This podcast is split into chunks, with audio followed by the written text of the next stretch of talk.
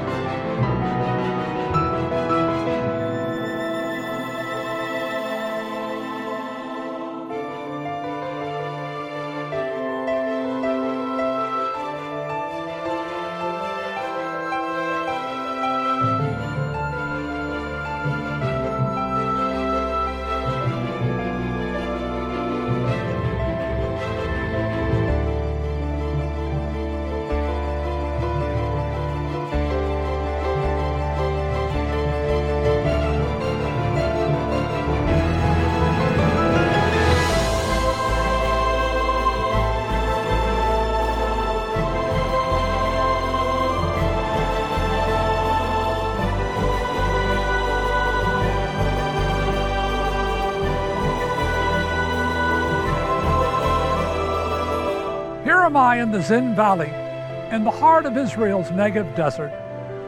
3,000 years ago, the children of Israel passed through this valley on their way from Egypt to Canaan in fulfillment of a divine promise. No nation has ever been destroyed again and again and then reborn. But these people did precisely that and in the same place after two millennia. Even the skeptics have called it a miracle. The Friends of Zion Heritage Center pays tribute to their story by celebrating a remarkable group of men and women, non Jews, who helped the people of the promise return to the land of their birthright. For them, it was a here am I moment. May you be inspired by their story, and may you too say, Here am I, Haneni.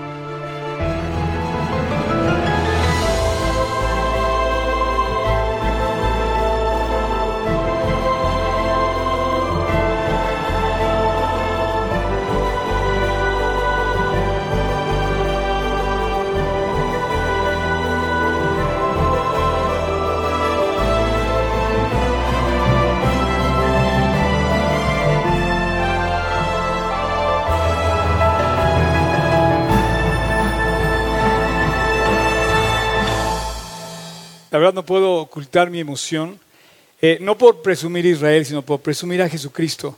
Eh, este, esta frase que dicen, heme aquí, es una frase que menciona en la Biblia muchas veces.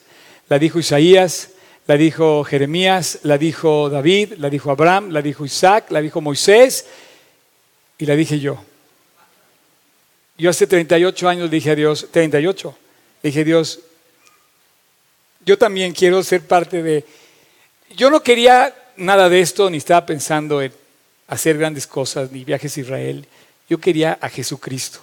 Y en ese día le dije, Dios, aquí estoy, yo sí quiero. Y yo voy a terminar con esta frase al final, porque la verdad es que esto es un tributo de estas, estas personas, ¿verdad? Que reconocen toda la gente que ha caminado al lado de Israel. Y tú y yo hemos caminado al lado de, de ellos como historia. Y más que nunca, hoy en día, somos testigos, tú y yo, hoy en día, de la, de la responsabilidad que tenemos ante la historia, porque el reloj profético de la Biblia es Israel. Lo que pasa en ese lugar, como cuando llegó Cristo, determina el futuro de los últimos tiempos y de hecho lo está determinando. Ningún pedazo de tierra que mide 600 metros cuadrados aproximadamente se disputa tanto en el mundo y puede desatar una guerra mundial como el pedacito de lo que vamos a ver ahora. Claro, Israel, ese es hoy, 69 años después de que volvieron a tomar la tierra, pero no estaba así en los tiempos de Cristo. Se los voy a enseñar cómo estaba en los tiempos de Cristo.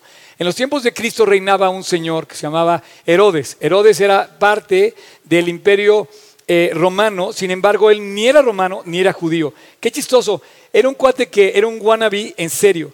Quería ser judío, pero no podía, y quería ser romano y tampoco podía. Lo intentó con todas sus fuerzas y quiso igualar la grandeza de Roma, casi lo logra, le decían Herodes el Grande.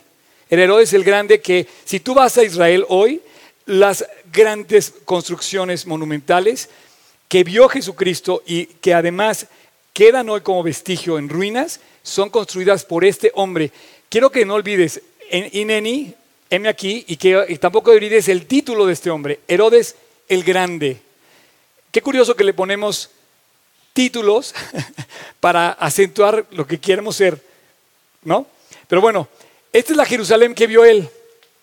Una Jerusalén con una muralla, eh, calles, eh, muchas calles de tierra, la misma construcción de los mismos materiales, de la misma piedra caliza que tú vas a Jerusalén. Detente ahí tantito, por ejemplo, tú vas a Jerusalén y ves todavía que es por orden del gobierno, que se puede construir solamente a través de, las, las, fachadas y las casas y los edificios con una piedra muy especial que brilla, es como dorada. Entonces tú la ves inclusive en esta maqueta que está en el Museo de Israel y te representa los tiempos de Cristo, los tiempos de Herodes. Convivieron. Jesús y Herodes eran contemporáneos. Ellos caminaron juntos en este, eh, digamos, concepto de vida. Era la ciudad de Jerusalén. Esto que ustedes ven al fondo con tres columnas grandes es la fortaleza que se llama hoy la Torre de David, que realmente era uno de los palacios de Herodes. Él la construye y de hecho cada torre lleva el nombre de una de sus esposas. Tuvo 10 esposas, una de las que más quiso, que es la Mariana I, que es la torre más alta, eh, la quiso tanto que la mató. Nada más para que me entiendas quién era este hombre. Las otras dos torres le puso, le puso Mariana, eh, Doris y Maltase. Son tres de sus diez esposas. Ahorita lo vamos a ver. Vamos a seguir viendo imágenes. Eh, esta era la Jerusalén ahí está el muro, siempre ha estado rodeado de un muro desde Nehemías. eh, y tú podías, eh, digamos, imaginarte la vista de Jerusalén en, eh, en los tiempos de Jesucristo. La torre, la muralla. Por ejemplo, esta vista es muy interesante. Jerusalén se divide en varias partes. Tú podías ubicarlos, por ejemplo, donde estaban los estanques, el estanque de Siloé y el estanque de Bethesda. Pero aquí, por ejemplo, tú puedes ubicar que está, si se fijan, se ve a, lo lejos la, la fortaleza de Herodes, pero aquí se ve el teatro. El teatro estaba justo como a la mitad entre la Jerusalén alta y la Jerusalén baja. La Jerusalén baja, como ustedes pueden ver, las casas eran muy sencillas. La Jerusalén alta eran como palacios más eh, regios, ¿no? De hecho, el caso es que inclusive el Evangelio, cuando Jesús dice que estaba en el aposento alto, cuando celebra la última cena, consigue un lugar en la Jerusalén alta, que tú todavía puedes visitar hoy, que bueno, supuestamente el sitio, ¿no? Pero una de las cosas que quiero que vean es este teatro. Ahorita vamos a ver otra imagen, por favor le puedes dar el teatro romano que estaba en Jerusalén. Je- eh, Jerusalén Baja, teatro romano. O sea, si ustedes ven esto, eh, ya, ya, ya no puedes ver esto, porque lo destruyeron los romanos, pero si tú, te- si, si tú ves esta imagen, tú puedes ver Roma. ¿No? ¿Por qué? Porque este cuate quería todo lo que era de Roma. Herodes quiere decir héroe en griego. Y Herodes, eh, eh, toda la dinastía herodiana copiaba de Roma. Mandaba a estudiar a sus hijos a Roma. Todos los, Herode- todos los Herodes fueron a Roma, a fuerzas, tuvieron que ido a Roma. Y querían ser como Roma, tomaban los nombres de Roma y se querían parecer a Roma. Entonces, si tú te das cuenta, esto representa Roma. Eh, Continuamos. El teatro, ese era el teatro. Había un hipódromo también, en la Jerusalén baja otra vez. Continuamos. La fortaleza eh, de Herodes, la muralla. Y vamos a llegar ahorita eh, a este sitio. Estamos acercándonos a este espectacular sitio. Lo vamos a ver a más detalle la semana que entra. Es el templo.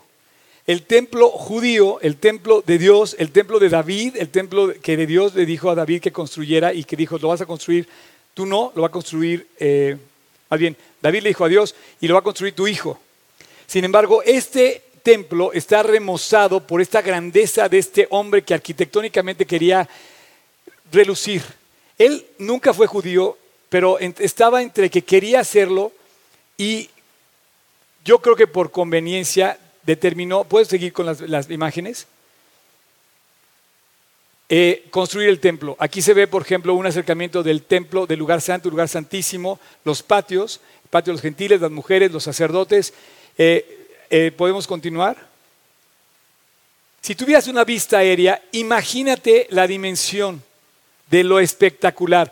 Déjame decirte que además él levantó el nivel de la explanada y la solamente hacer este rectángulo a la explanada, la pura construcción, que es lo que hoy queda como el muro de los lamentos del lado occidental, eh, pues debe tener unos 30 metros de alto aproximadamente. Quiere decir que, bueno, para que me entiendas, el muro de los lamentos está de este lado para abajo, eh, todavía 20 metros y aún así que tiene 30 metros que quedan ahora.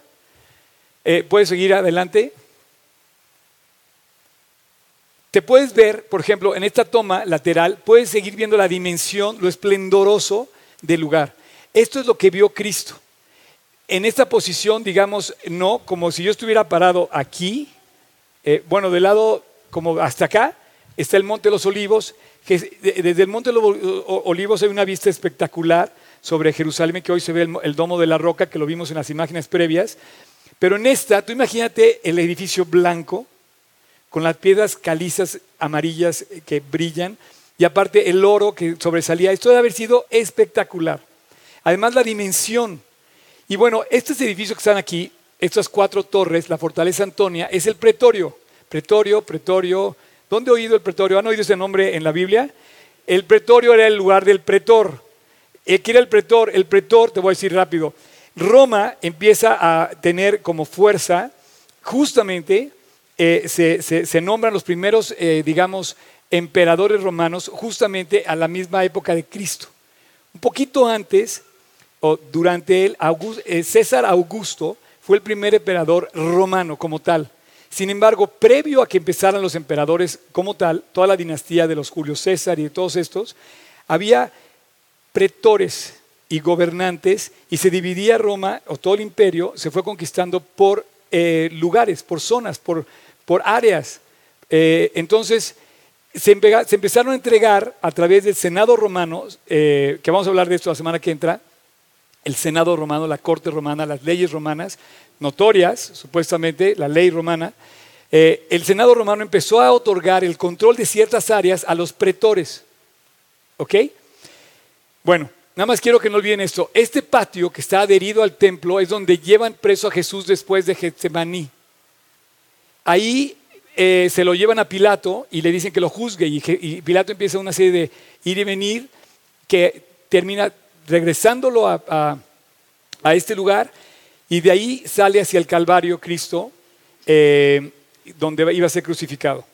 Esta fortaleza era una, fortaleza donde tenía que, eh, pues era la, la, parte más, digamos, sólida, segura donde se vislumbraba toda la ciudad absolutamente y donde vivían los, la guardia romana.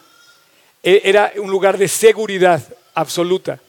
Eh, seguramente, aunque Pilato era noble, estaba ahí la época de Cristo, estaba ahí en, en el momento de que Cristo lo crucificaron, porque si tú lees el Evangelio, Herodes estaba en ese momento también en Jerusalén. Vamos a ver qué Herodes. Así es que no olvides este lugar a mí se me hizo muy representativo porque finalmente hoy ya no existe nada de eso, pero eh, están los vestigios. Así es que Herodes quiere decir héroe en Roma y el primero que podemos poner mi, iPad, eh, eh, voy a usar, voy a usar ahora esta, voy a dejar aquí mi café y voy a poner, déjenme ir por mi iPad, porque voy a hacer algo que nunca había hecho, les va a gustar, espero. Es como, miren, eh, hay que soplarle. Oye, no, no, no, me siguen ustedes. ¿Sí, jala? Miren, les, traje esta gráfica que la vamos, la vamos, a empezar a ver ahora en la pantalla. Lo que pasa es que la voy a controlar. Ahí está. Ese es mi celular.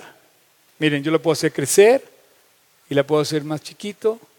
Gracias a todo mi staff, de verdad, un aplauso. ¿eh?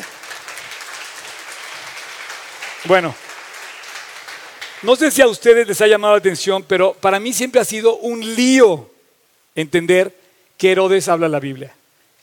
Ok, vamos a tratar de descubrirlo, vamos, voy a tratar de ser muy breve porque, eh, y bueno, por cierto, puse el comercial porque esto causa honorarios, ahí está mi...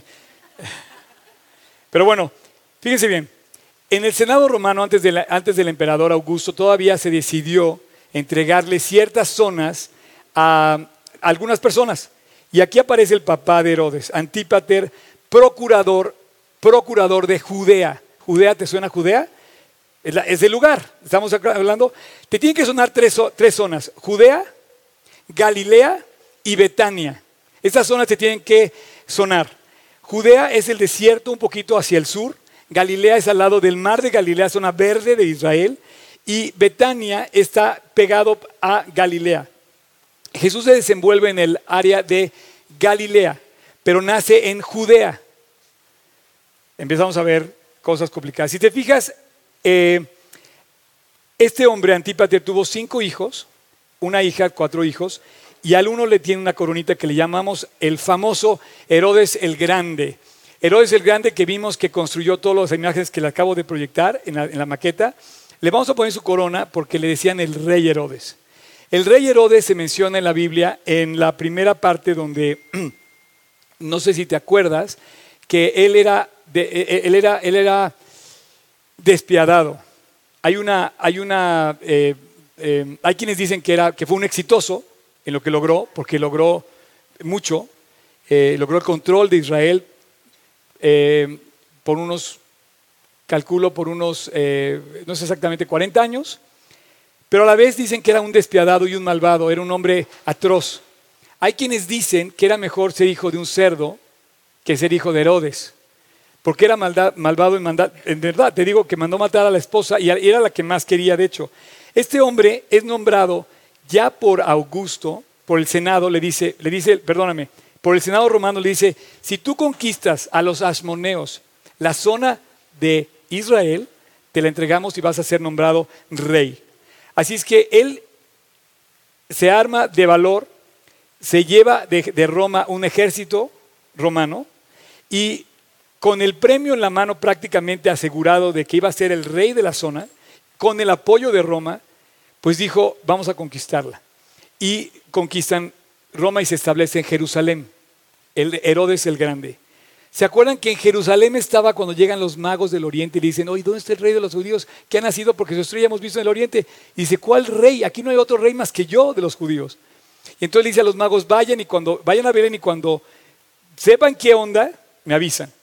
Entonces, el, pasaje dice, después que partieron ellos, he aquí, un ángel del Señor apareció a José y dijo, levántate, toma al niño y a su madre y huye a Egipto. Vete al sur, a Egipto, y permanece allí hasta que yo te diga, porque acontecerá que Herodes, este es Herodes, nada más que la Biblia no te lo dice, no te dice que Herodes es, pero dice, es este Herodes, contemporáneo, si te fijas, muere en el año 4, antes, 4 después de Cristo, eh, en la época, o sea, él fue, digamos, él muere cuando todavía Jesús era un niño. Si recuerdas el pasaje, el Evangelio dice que José oye que murió eh, Herodes y entonces regresa. Fíjense bien. Bueno, la matanza, los niños, dice la voz que clama Ramá, porque este, Raquel llora a sus hijos, no tiene quien lo consuele, porque eh, Herodes manda matar a todos los niños de Belén. ¿Se acuerdan? Eh, ¿Era por demás hablar de que era despiadado? Sí, porque inclusive en su testamento Herodes cuando muere, él deja dicho que no solamente mataran a, bueno, ahorita vamos a ver que todos que mató, sino dije, mande a todos mis colegas, a todo mi eh, em, gabinete, quiero que los asesinen, no quiero que nadie ocupe mi puesto. Entonces era una orden así de testamento, decir, oye, pues nadie le iba a cumplir, ¿estás de acuerdo, no? Pero bueno, eh, y en el, en el siglo IV, quiero que, mira, cheque esta fecha, siglo IV, Herodes el Grande muere y aparecen, bueno, voy a hablar de la familia de Herodes rapidísimo, diez esposas de Herodes. La primera, Doris, que tuvo a Antípatro y a este cuate lo ejecutó. La segunda, Mariane primera, que también la mató, pero ella tuvo cuatro hijos de los cuales vamos a seguir la, la dinastía. Dos que no quiero mencionar el nombre, Alejandro, ¿alguien se llama Alejandro? Más no te llames Herodes Alejandro, nada más quédate con Alejandro, ¿ok? Y Aristóbulo. Aristóbulo es una persona que quiero que vamos a, vamos a recordar. A ambos los mata también, eran sus hijos, pero en un momento que ellos estaban vivos pensó que les iba a quitar el trono y dijo, mátenlos, no va a quitar el trono nadie, ni mis propios hijos. Así es que mata a su esposa y a dos de sus hijos. Este, terrible. Tuvo a Herodes Felipe I, ahorita vamos a hablar de él, y de repente aparecen estos, o sea, Mariana II, luego Maltase, la cuarta esposa, Cleopatra de Jerusalén, la quinta, y después otras cuatro que no vamos a hablar de ellas porque no tiene caso, si ya de por sí los tengo hechos bolas. No se me duerman. Eh, ¿Están hechos bolas? ¿Ahí, la llevo? ¿Champ? Bueno, ok, Cleopatra de Jerusalén para distinguirla de la otra Cleopatra que más o menos también andaba por esas fechas, la Cleopatra de Egipto. Pero bueno, miren, si vemos la, digamos, la línea de descendencia, Maltase tuvo dos hijos y aparece uno que nos suena en la Biblia, no sé si a ustedes les suena este nombre, Arquelao. Entonces dice que en el año 4, en el año 4 dice así el Evangelio. Entonces se levantó José y tomó al niño y a su madre y vino a tierra de Israel. Salió de Egipto, sube a Israel nuevamente y dice, pero oyendo, fíjate la Biblia cómo coincide perfectamente, coincide perfecto en lo que es la historia. Dice, oyendo que Arquelao reinaba en Judea, en lugar de Herodes su padre, es que yo creo que supo que vamos a hablar de Herodes, entonces tuvo temor de ir allá, pero avisado por revelación se fue a la región de Galilea. Entonces, José regresa de Egipto, sube, ¿te acuerdan del mapa del sur? Sube de Egipto, llega a Judea y dice, no, Arquelao está en Judea. Arquelao está en Judea. A partir del año 4 que muere, que muere Herodes el Grande, Arquelao toma la región de Judea nada más. Herodes Antipas toma la región tetrarca de Galilea y de Perea. Y Herodes Filipo o Felipe II toma el nombre de tetrarca de Betania. Los tres empiezan a gobernar, ya no a reinar, sino a gobernar en el año 4 después de la muerte de su padre. ¿Por qué? Porque el emperador de Roma autoriza, avala que, se, que siga el, testamento de Herodes para que esos tres de sus hijos tomen las posiciones que les deja. Entonces reparte, digamos, el reino de Israel. ¿Se acuerdan? Judea, Galilea y Betania. En esos tres los reparte y hace tetrarcas. Si tú vas a la Biblia vas a leer tetrarca, vas a verlo, tetrarca. Dice, siendo Arquelao, Antipas y Felipe tetrarcas. Había otro por ahí, eh, y también había otro que, era, por ejemplo, donde, estaba hoy, donde está hoy eh, Líbano. Era otra zona que hoy es Líbano, pero digamos en aquel entonces Roma lo tenía dividido como otra tetrarquía. Así es que eh, podríamos decir que Herodes, Roma le entrega a Arquelao la zona de Judea, a Antipas la zona de Galilea y a Felipe la zona de Betania. Y ahí está la, una hermana, Salomé, también está mencionada en la Biblia. Pero bueno, ¿cómo vamos? Está sencillo, ¿no? Cualquier duda, eh, me la escriben. Entonces ya vimos, tuvo 10 esposas, de las, de las 10, 5 son, eh, las mencioné, pero de esas 5, 2 generan la dinastía que viene, bueno, tres, genera la dinastía que viene en la línea que va hacia continuar su eh, reino. Entonces digamos que quedan tres Herodes, tres Herodes. Después de que muere Herodes el Grande, quedan tres, que eran dos hermanos y un medio hermano. ¿Sí? Eran dos hijos de Maltase y uno hijo de Cleopatra. Este Herodes que no tengo en verde, no resalta en la Biblia, no aparece, pero te quiero decir en qué otros sí aparecen. Bueno, Arquelao ya lo vimos. Es cuando todavía estaba chiquito Jesús. Y te fijas, muere, muere muy pronto, muere en el año 6. Y coincide con la historia. Pero después sigue el Evangelio avanzando, sigue, sigue, sigue el Evangelio. Y te encuentras en el trayecto del relato del Evangelio, por los años 30, 31, 32, 33 después de Cristo, te encuentras con momentos en donde se encuentra Herodes con, con situaciones del Evangelio. Juan el Bautista. Juan el Bautista de repente le dice a Herodes Antipas que él no puede tomar la esposa de Herodes Felipe, que es ilícito, que es adulterio. O sea, como Juan el Bautista, así te dije eh, al entrar, tiene, tiene, tiene, la autoridad como profeta, digamos, de hablarle al rey y decirle, tú no puedes hacer esto, estás mal. Señores y señoras, cuando tú veas algo que está mal, tienes que decir lo que está mal. No puedes ser cómplice, y menos cuando predicas la Biblia. Tú no puedes predicar la Biblia y ser cómplice de lo malo, por favor. Ustedes no esperan eso de mí ni de nadie que predique la Biblia. Entonces Juan el Bautista le dice, oye, Herodes Antipas, no puedes tomar la mujer. ¿Quién era la mujer? La mujer, ¿sabes quién era? Era la sobrina. Era esta chava, Herodías. ¿Se acuerdan de Aristóbulo? Ok, se queda aquí, vamos a seguir, pero Aristóbulo tuvo tres hijos. Herodes, rey de Calcis, que era otro tetrarca, y, le da después la tetrarquía a Herodes Agripa I. Es que se mencionan dos, se mencionan Agripas, Agripa así se llama, pero no se dice ni Herodes, ni se dice primero ni segundo. Pero ahora yo, después de esta exhaustiva investigación, este, te puedo decir que es Herodes I, Agripa I, a quien le llaman el Grande.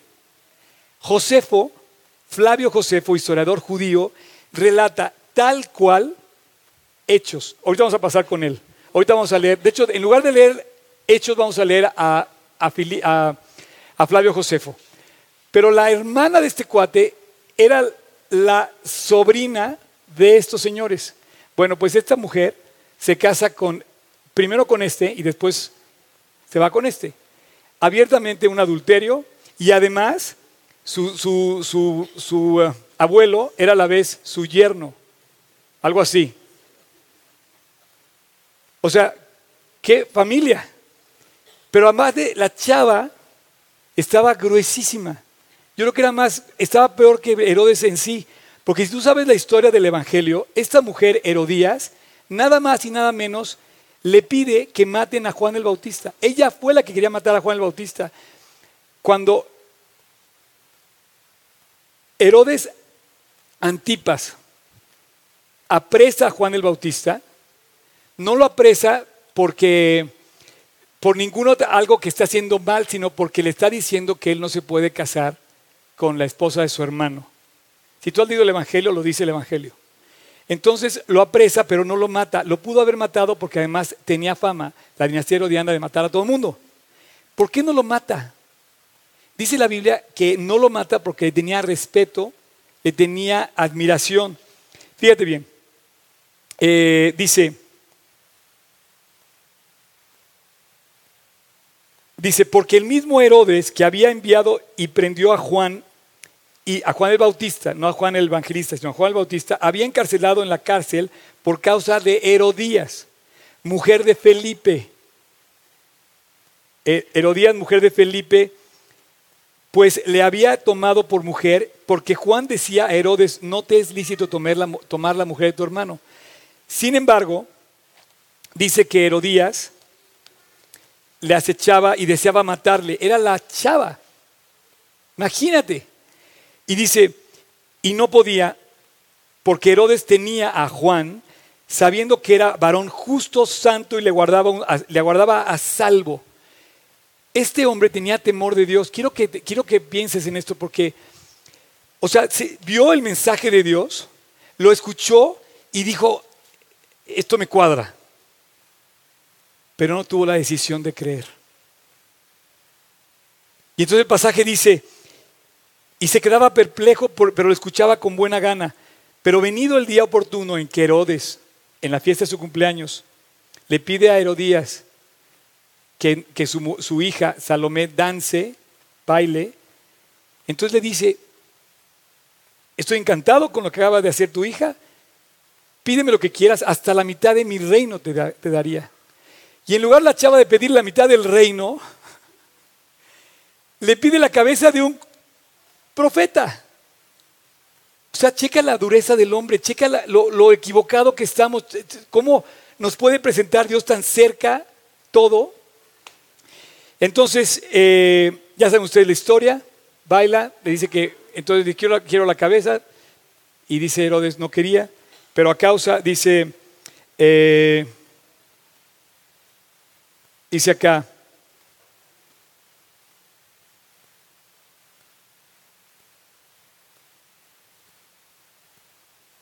a causa de, del compromiso que había hecho, la, manda, lo manda a decapitar. Entonces, digamos que él no quería decapitarlo, él no quería eh, matarlo, sin embargo, sin embargo, lo hace por eh, orgullo. ¿Ok? Creo que ya tenemos que prender el aire, ¿verdad? ¿Quién el aire? Ah, ok. Bueno. Ok, va, va, va. Sale. Eh, bueno, entonces ya quedamos. Este Herodes, digamos, este Herodes fue el de cuando Jesús estaba chico, muere a los seis, el, año 6 de Cristo, y digamos que su área la toma Herodes Antipas. Este Herodes Antipas se queda, si te fijas, en la zona de Galilea. Jesús vivió y dio, hizo su ministerio en la zona de Galilea. Este hombre tuvo como nunca cerca a Cristo en persona. Este hombre no solamente decapitó a Juan y lo tuvo preso, sino que es el que se encuentra después, al final del Evangelio, con él en el juicio que le hacen. Entonces lo manda a llamar. Y ahí es donde yo quiero que ustedes se den cuenta cómo a veces por mormo, por conveniencia o por simplemente por cultura, mandamos llamar a Dios a nuestras vidas. Voy a ver qué va a hacer. Voy a ver cómo se parece. Voy a ver qué es. Y en el capítulo eh, digamos, 23 de Lucas, aparece esta historia. Entonces Pilato, oyendo Jesús, oyendo decir que Jesús era de Galilea, y al saber que era de la jurisdicción de Herodes, le remite a Herodes en aquellos días porque él también estaba en Jerusalén. Herodes viendo a Jesús se alegró mucho. La verdad es que si nos viéramos con Dios nos alegraríamos. Si Dios llegara a tu vida hoy y te saludara, te caería bien. Sería un cuate buena onda. Dice, porque hacía tiempo que deseaba verle. Y yo creo que muchos, tú y yo, deseamos ver a Dios. Deseamos verlo trabajar, respondernos, hacer... Señor, que mañana se me pueda quitar tal problema. Y quieres que sea, y yo sí lo quiero ver, ¿no? Todos queremos que Dios trabaje así, pero Dios no trabaja así. Entonces manda llamar, lo, lo llevan con Herodes Antipas, y dijo, esa es mi oportunidad. No, esta cuenta que le van a sacar en el cielo, a muy pocos hombres se la van a poder, se la van a poder sacar. Porque manda llamar para que lo juzgue y Dios en persona se encuentra con este hombre en una misma habitación y le dice que lo traen para que lo juzgue. Yo te quiero preguntar, ¿cuántas veces no has estado en la misma habitación con Dios delante de ti y tú estás juzgando a Dios y le estás diciendo todo lo que tú crees y no lo dejas ni hablar? Jesús no le contesta nada. El pasaje dice, porque había habido muchas cosas acerca de Jesús y esperaba verle hacer alguna señal. Y hacía muchas preguntas, Herodes, pero Jesús no respondió nada. Y estaban los principales sacerdotes y escribas acusándole con vehemencia. Entonces Herodes con sus soldados le menospreció y le escarneció y vistiéndole con ropa espléndida se lo volvió a mandar a Pilato y ahí hicieron amigos ese día Pilato y Herodes. Pilato y Herodes no se llevaban bien, era, era, lógico, competían por el puesto. O sea, uno gobernaba y el otro también. Uno tenía el, el puesto de su padre y el otro se lo quería ganar de Roma. Pilato estaba hospedado en el pretorio o en la torre Antonia y seguramente Herodes estaba hospedado en el palacio que les enseñé al principio, en el palacio de Herodes que hoy se conoce como la Torre de David. O no lo sé, pero posiblemente estaban ahí y ellos dos convivieron con Jesús en ese momento. Sin embargo, ni uno ni el otro, a pesar de haber estado frente a frente a Jesús, lo tomaron, lo apreciaron, lo, digamos, creyeron y eso es lo que el peligro más grande que podemos tener los seres humanos, tener el síndrome o tener esta falla de estar cerca de Dios y no apreciarlo. O sea, qué impresionante que pudiéramos apreciar a Herodes como el grande y no a Jesús como el grande. Y ya ni siquiera el grande, como el Dios del universo. Ahora, el otro Herodes era Felipe.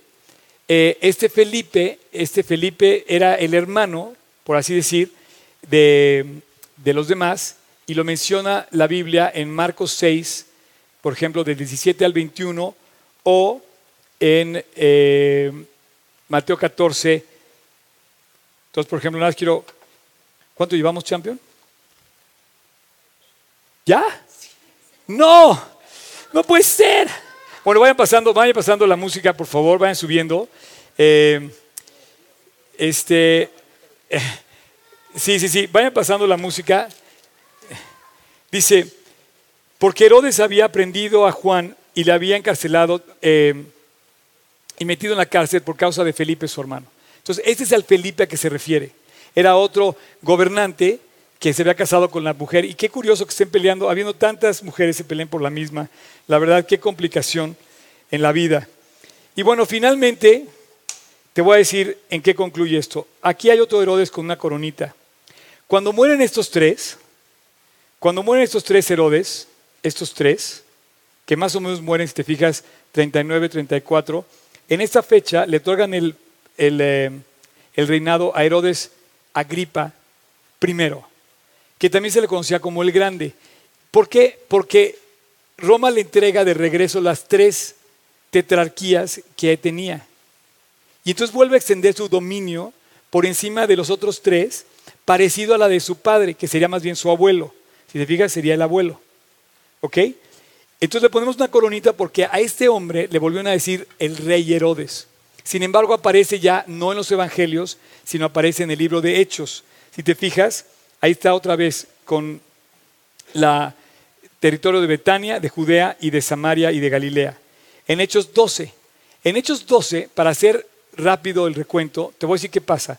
En Hechos 12, este Herodes, Agripa I, es el que manda matar a Jacobo, hermano de Juan, los dos apóstoles de Cristo. Y se desata una persecución contra la iglesia, al grado que también apresan a Pedro y lo tienen en la cárcel. Y en la cárcel esa noche Dios hace un milagro antes de matarlo, de que le iba a matar Herodes, y abre la cárcel, pasa por cuatro guardias herodianas y lo libera y huye, y huye Pedro. Y después lo tenían al día siguiente predicando en el templo. Entonces cuando se dan cuenta, Herodes manda a matar a todos los de la, los de la cárcel por no haberlo cuidado. ¿Sí? Pero no solamente hace esto, también más adelante este mismo Herodes es el Herodes que relata en el capítulo 12 de Hechos eh, la muerte terrible que tuvo. ¿Se acuerdan que hay una parte donde dice voz de Dios y no de hombre? Y entonces muere, eh, dice comido por gusanos. ¿Se acuerdan de esa parte? Bueno, la pueden leer, como bien está escrito ahí, en Lucas 12, Lucas, perdón, eh, Hechos 12, del 9 al 23, pero les voy a, leer el, relato de, de Josefo. Josefo, el historiador, también contemporáneo de la fecha, registra la vida de Jesús, la vida de Herodes y la vida de todos estos acontecimientos. Hoy Josefo, la verdad, es, una bendición porque avala que la historia coincide con la Biblia.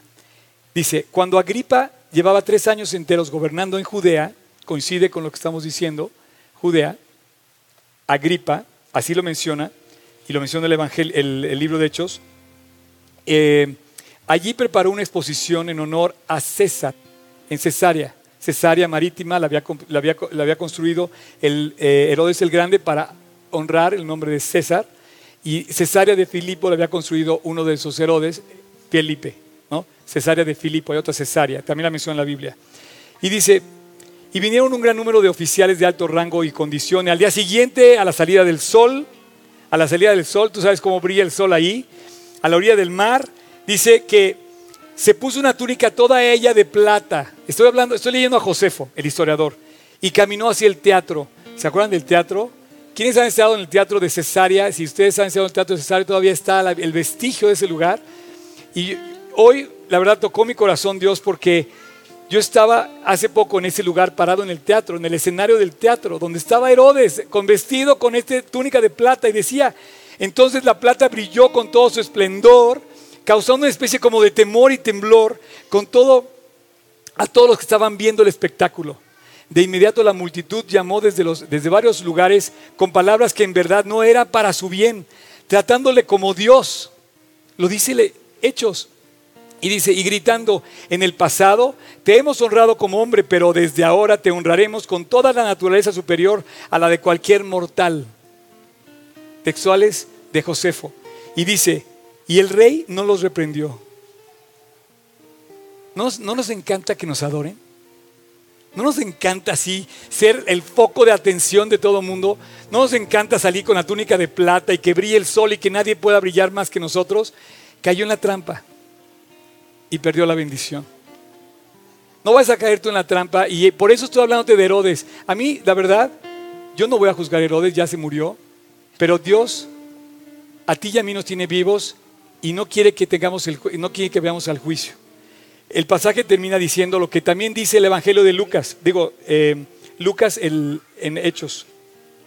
Sintió un agudo dolor abdominal, comenzando con un violento ataque, de modo que fue llevado rápidamente al palacio y se extendió por todas partes la noticia de que no tardaría mucho en morir. Y cuando hubo sufrido continuamente durante cinco días a causa del dolor del abdomen, murió a la edad de 54 años después de haber gobernado Así es que este Herodes es el Herodes del, Hechos, del libro de Hechos, capítulo 12. Pero no es mismo Herodes de, de, ahora, de Hechos 25-26. O sea, murió. ¿Estás de acuerdo? Que ahí se murió. ¿Están de todos de acuerdo? Ahí se murió. Ok. No quiso reconocer a Dios y Dios lo castiga con un ángel que le manda enfermedad y se muere. ¿Quién toma el trono? Pues el trono de este hombre lo toma Herodes Agripa II.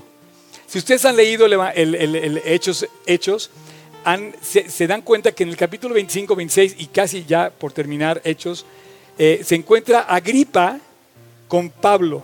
Estaba preso en Cesarea, en el mismo lugar donde estamos hablando de que pasó esto del otro Agripa, en el mismo lugar, en una ciudad eh, herodiana, preso, porque querían guardar a Pablo y además él era ciudadano romano y había apelado a César. Tenía que ir a Roma a ser juzgado. ¿Juzgado por qué? Porque predicaba la Biblia. Eh, no te importa cuando te juzguen por eso. La verdad, si te dicen cosas porque predicas la Biblia, que te lleven con el rey, para que le testifiques hasta el rey. Así es que es lo que quería hacer Pablo, quería ir a testificar al César. Entonces, pero Agripa recibe, recibe de invitado a Festo y a Félix. Al revés, Festo recibe a Agripa y le dice que Félix, el que había sido procurador o pretor antes que él, tenía un preso porque Félix murió y Félix había sido esposo de Drusila. Entonces el Evangelio dice, o sea, el Hechos dice que, eh, dice así, ¿dónde está? Acá. Dice, pasados algunos días el rey Agripa, y ya es Agripa segundo, porque la Agripa primero, ¿se acuerdan que se murió? Ok, ¿no hay, no hay duda de eso? Ok. Y dice, y Berenice, su hermana, no lo dice el Evangelio, pero así es, Berenice, ahí está Berenice, estos dos cuates aparecen en el capítulo 25 de Hechos, y dice, y vinieron a Cesarea, Cesarea, el lugar que se había dicho, para saludar a Festo. Festo era el responsable de la tetrarquía que estaba ahora de esa zona. Y entonces Festo le dice, oye, fíjate que tengo un preso al que quiero que escuches porque la verdad me remuerde la conciencia cada vez que lo oigo. Es como Oscar Sotres, cada vez que lo oigo me remuerde la conciencia. de verdad, porque cuando tú ves a un creyente, de repente Dios te redarguye y, de repente nos mueve el tapete, ¿no? Imagínate, él hubiera podido haber matado, todo el mundo mataba a todo el mundo aquí. O sea, estos cuates tenían la orden para matar y podían dar la orden para matar a quien fuera. Pero sin embargo no quiso matar ni a Juan en un principio y ahora no querían matar a Pablo. Entonces, continúa, dice, sino que tenían como ciertas cuestiones acerca de su religión y de un cierto Jesús ya muerto. ¿Están de acuerdo que Jesús murió hace dos mil años? Pero Pablo afirma que está vivo. Yo también afirmo que está vivo. Y la semana que entra vamos a hablar de eso. La semana que entra voy a terminar con este tema de Israel, hablando de la famosa tumba vacía. ¿Sabes por qué Cristo cambió la historia? ¿Sabes por qué? Vengan el próximo domingo. Entonces Agripa dijo a Pablo, se, se te permite hablar. El rey Agripa, ese señor, estaba delante de Festo, Félix ya había dejado a Pablo preso, Félix ya había muerto, se lo deja, le dice, oye, es quiero que lo conozcas, es un personaje. Por favor, taguenme en sus publicaciones de Facebook. Oye, conozcan a Cristo, escucha a este cuate, ¿no? Lo que quiere decir, escúchenlo, o sea, sí. Entonces dice, quiero que lo conozcas. Digamos que lo tagueó en su Facebook y en su Instagram. Y se lo presentó en personas, ¿no? Más o menos. Eh, y dice, entonces Agripa dijo a Festo, yo también quisiera oír a ese hombre. Dijo, sí, me, late, quiero escucharlo, se me hace interesante. Entonces al día siguiente, capítulo 26 de Hechos, versículo 1, entonces Agripa dijo a Pablo, al preso, el rey, se te permite hablar.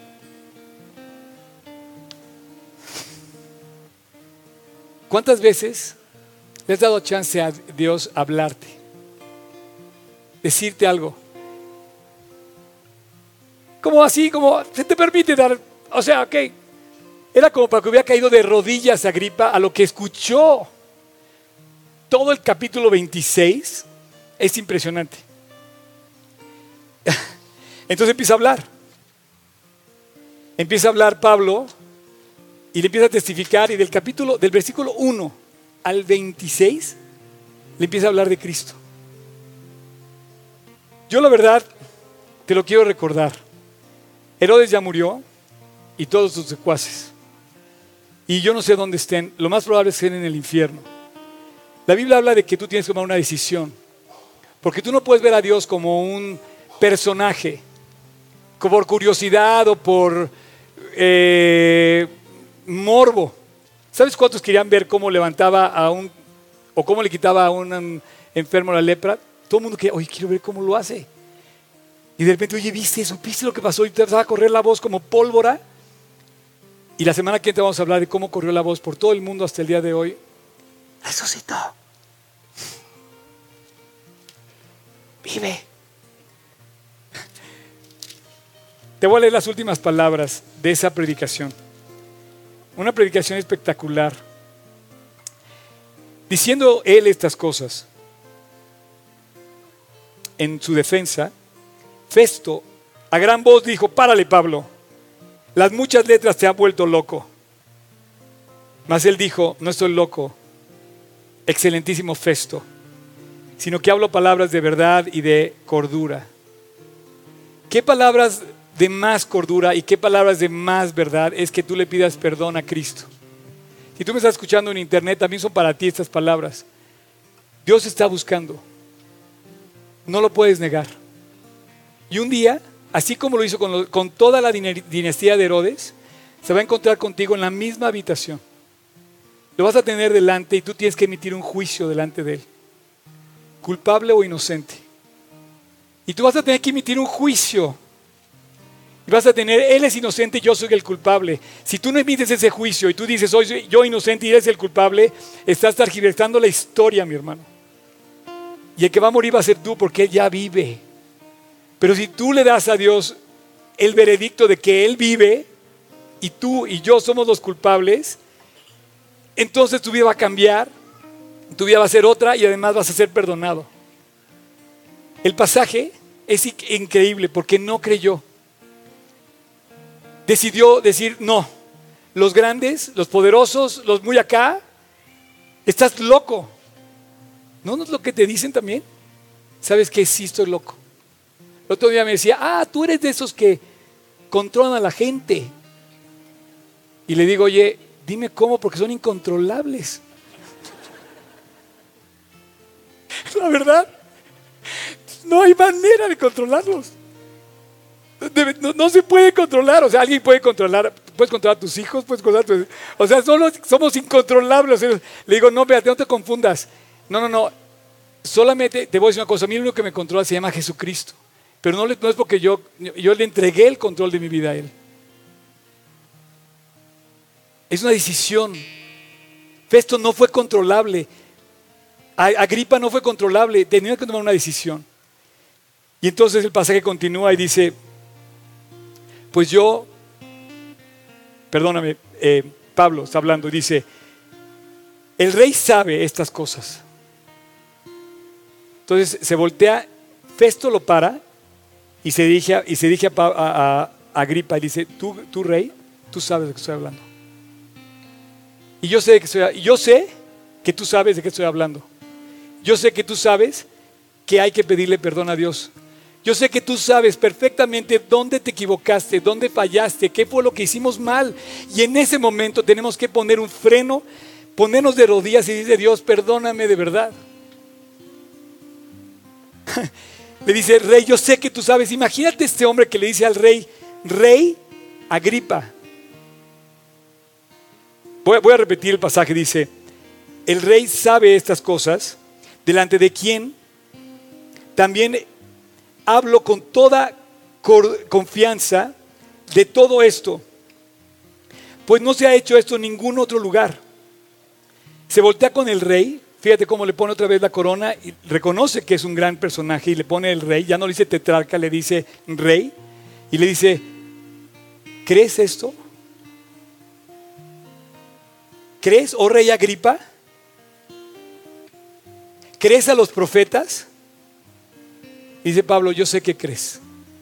Yo sé que tú sabes que sí es cierto. Que la neta sí es cierto. Por más que tengas tu posición, por más que tengas lo que quieras, Pablo le dice al rey, yo sé que tú sabes que te tienes que arrepentir. Entonces el rey da su manotazo en el escritorio. Como buen hijo de Herodes, nadie lo controla, ¿no? Contrario a lo que me decían otro día. Entonces Agripa dijo a Pablo, por un poco me convences. Entonces Pablo levanta la voz como yo y dice, quisiera Dios que por poco o por mucho, no solamente tú, sino también todos los que hoy me oyen, fuesen como yo. Padre, muchas gracias por esta mañana, porque la verdad estamos aquí delante de una decisión que un día tú nos vas a poner y a enfrentar. Gracias por este momento, Dios, donde podemos eh, sentir tu presencia, cómo está llamando a la puerta de nuestro corazón, tocando las fibras de nuestra alma. Así es que Dios, yo quisiera pedirte que de una manera muy especial hoy cada uno de nosotros reconociéramos. La semana pasada levantábamos la mano de que no queremos dejarte, pero yo no sé cuántos aquí son un poco como Herodes. O cuántos nos hemos eh, confundido con irte a ver solamente por cultura, por curiosidad o por morbo. Dios, queremos conocerte de corazón. Queremos hacernos amigos tuyos. Y te doy gracias porque nos estás poniendo esas enseñanzas en tu Biblia para recordarnos que no podemos ignorarte, que tenemos que tomar una decisión. Así es que si tú estás escuchándome ahorita en línea o en presencia, yo te quiero pedir que pares tus orejas, pero especialmente que abras tu corazón. Yo voy a terminar con una oración y si tú quieres, es el momento de decirle a Dios, tú eres inocente, yo soy el culpable. Si tú quieres, hoy, aquí, en este momento, en silencio, en tu interior, es tu momento, pídele a Cristo perdón, reconoce tus faltas, acuérdate de todo lo que has hecho. Y si no te acuerdas, de todos modos, tú sabes. Y pídele perdón. Así es que yo voy a orar, así como estamos, con tus ojos cerrados, tu rostro inclinado. Si tú quieres, repite conmigo esta oración. En silencio, Señor Jesús, te entrego mi vida. No tengo más que pedirte perdón, porque yo soy el culpable. Como Herodes estoy delante de ti, tú eres inocente. Yo soy el que debe morir. Padre, te pido que me perdones para que no muera. Y te doy gracias por el sacrificio de Cristo en la cruz que me libra de la muerte. Hoy lo tomo, hoy lo recibo Hoy lo apropio. Y te quiero a ti. No quiero ver el milagro, Dios. Porque sé que va a venir, pero quiero, te quiero a ti. Te quiero conocer. Y quiero que seas hoy mi Señor y mi Salvador. Entra a mi corazón, Jesús. Te lo pido en tu nombre. Amén.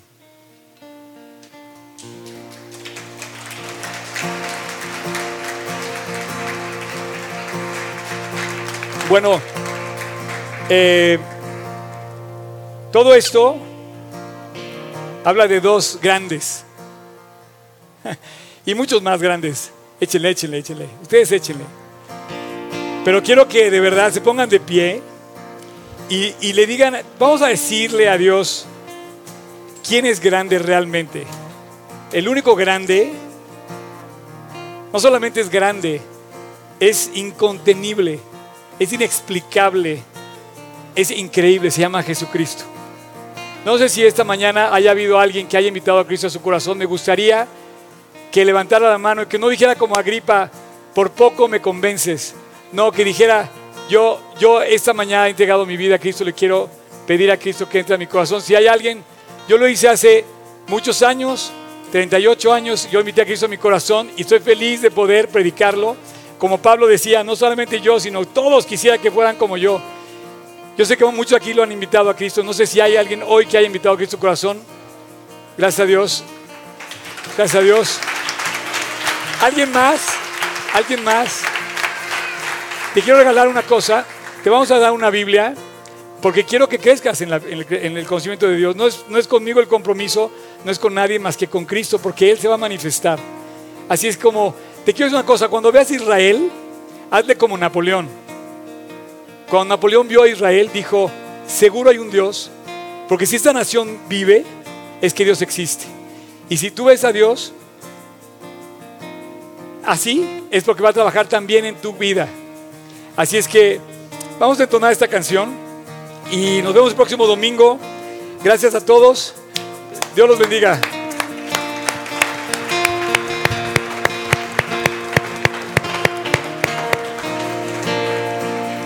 El esplendor de un rey,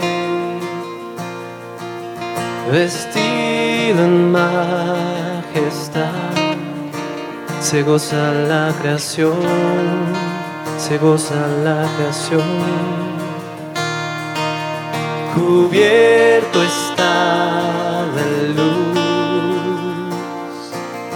y toda oscuridad tiembla ante su voz, tiembla ante su voz. Cuán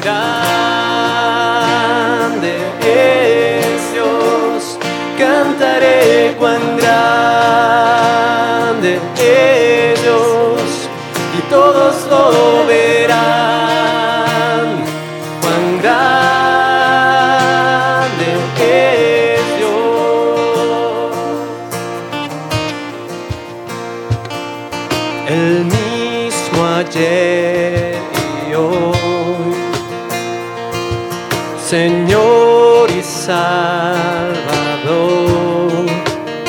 Principio y final, principio y final.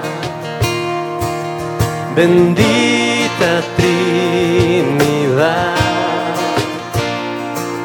Suprema Trinidad, Cordero y el León, Cordero y el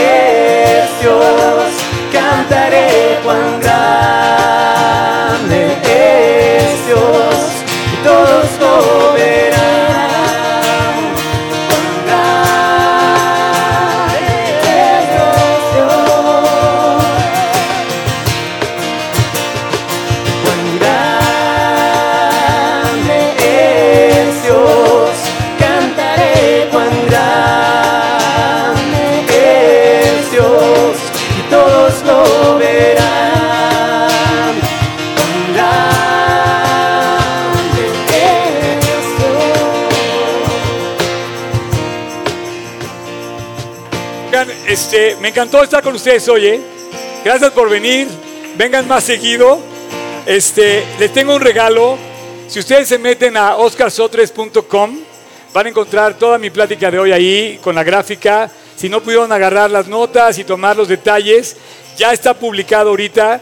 Así es que este, esta consulta no causa honorarios, así es que pueden consultar, está abierto, pueden, pueden visitar oscarsotres.com, ahí están todas mis redes y, y esta plática y van a poder ver esta tabla que la verdad este, no, no la encontré en ningún lugar. ¿eh? Eh, si alguien quiere enriquecerla con toda confianza, me puede dar algunas otras eh, sugerencias o detalles que puedan surgir. Pero la verdad es que esta tabla que, que les enseñé de la dinastía herodiana no es tan fácil descubrirla, ¿no? Ahora, lo que sí les quiero decir es que de verdad, gracias, porque estamos llegando, estamos avanzando, estamos pudiendo mantener esto no quiero dejar de agradecerles a todas las personas fieles que nos han ayudado a que esto funcione. De verdad, de todo corazón. Es increíble poder alzar la voz y hablar de Cristo. Y gracias a ustedes esto se puede hacer. Dios los bendiga. Muchas felicidades y no se pierdan el próximo capítulo de Israel el próximo domingo. Va a estar increíble. Dios, que Dios bendiga. Gracias. Su nombre.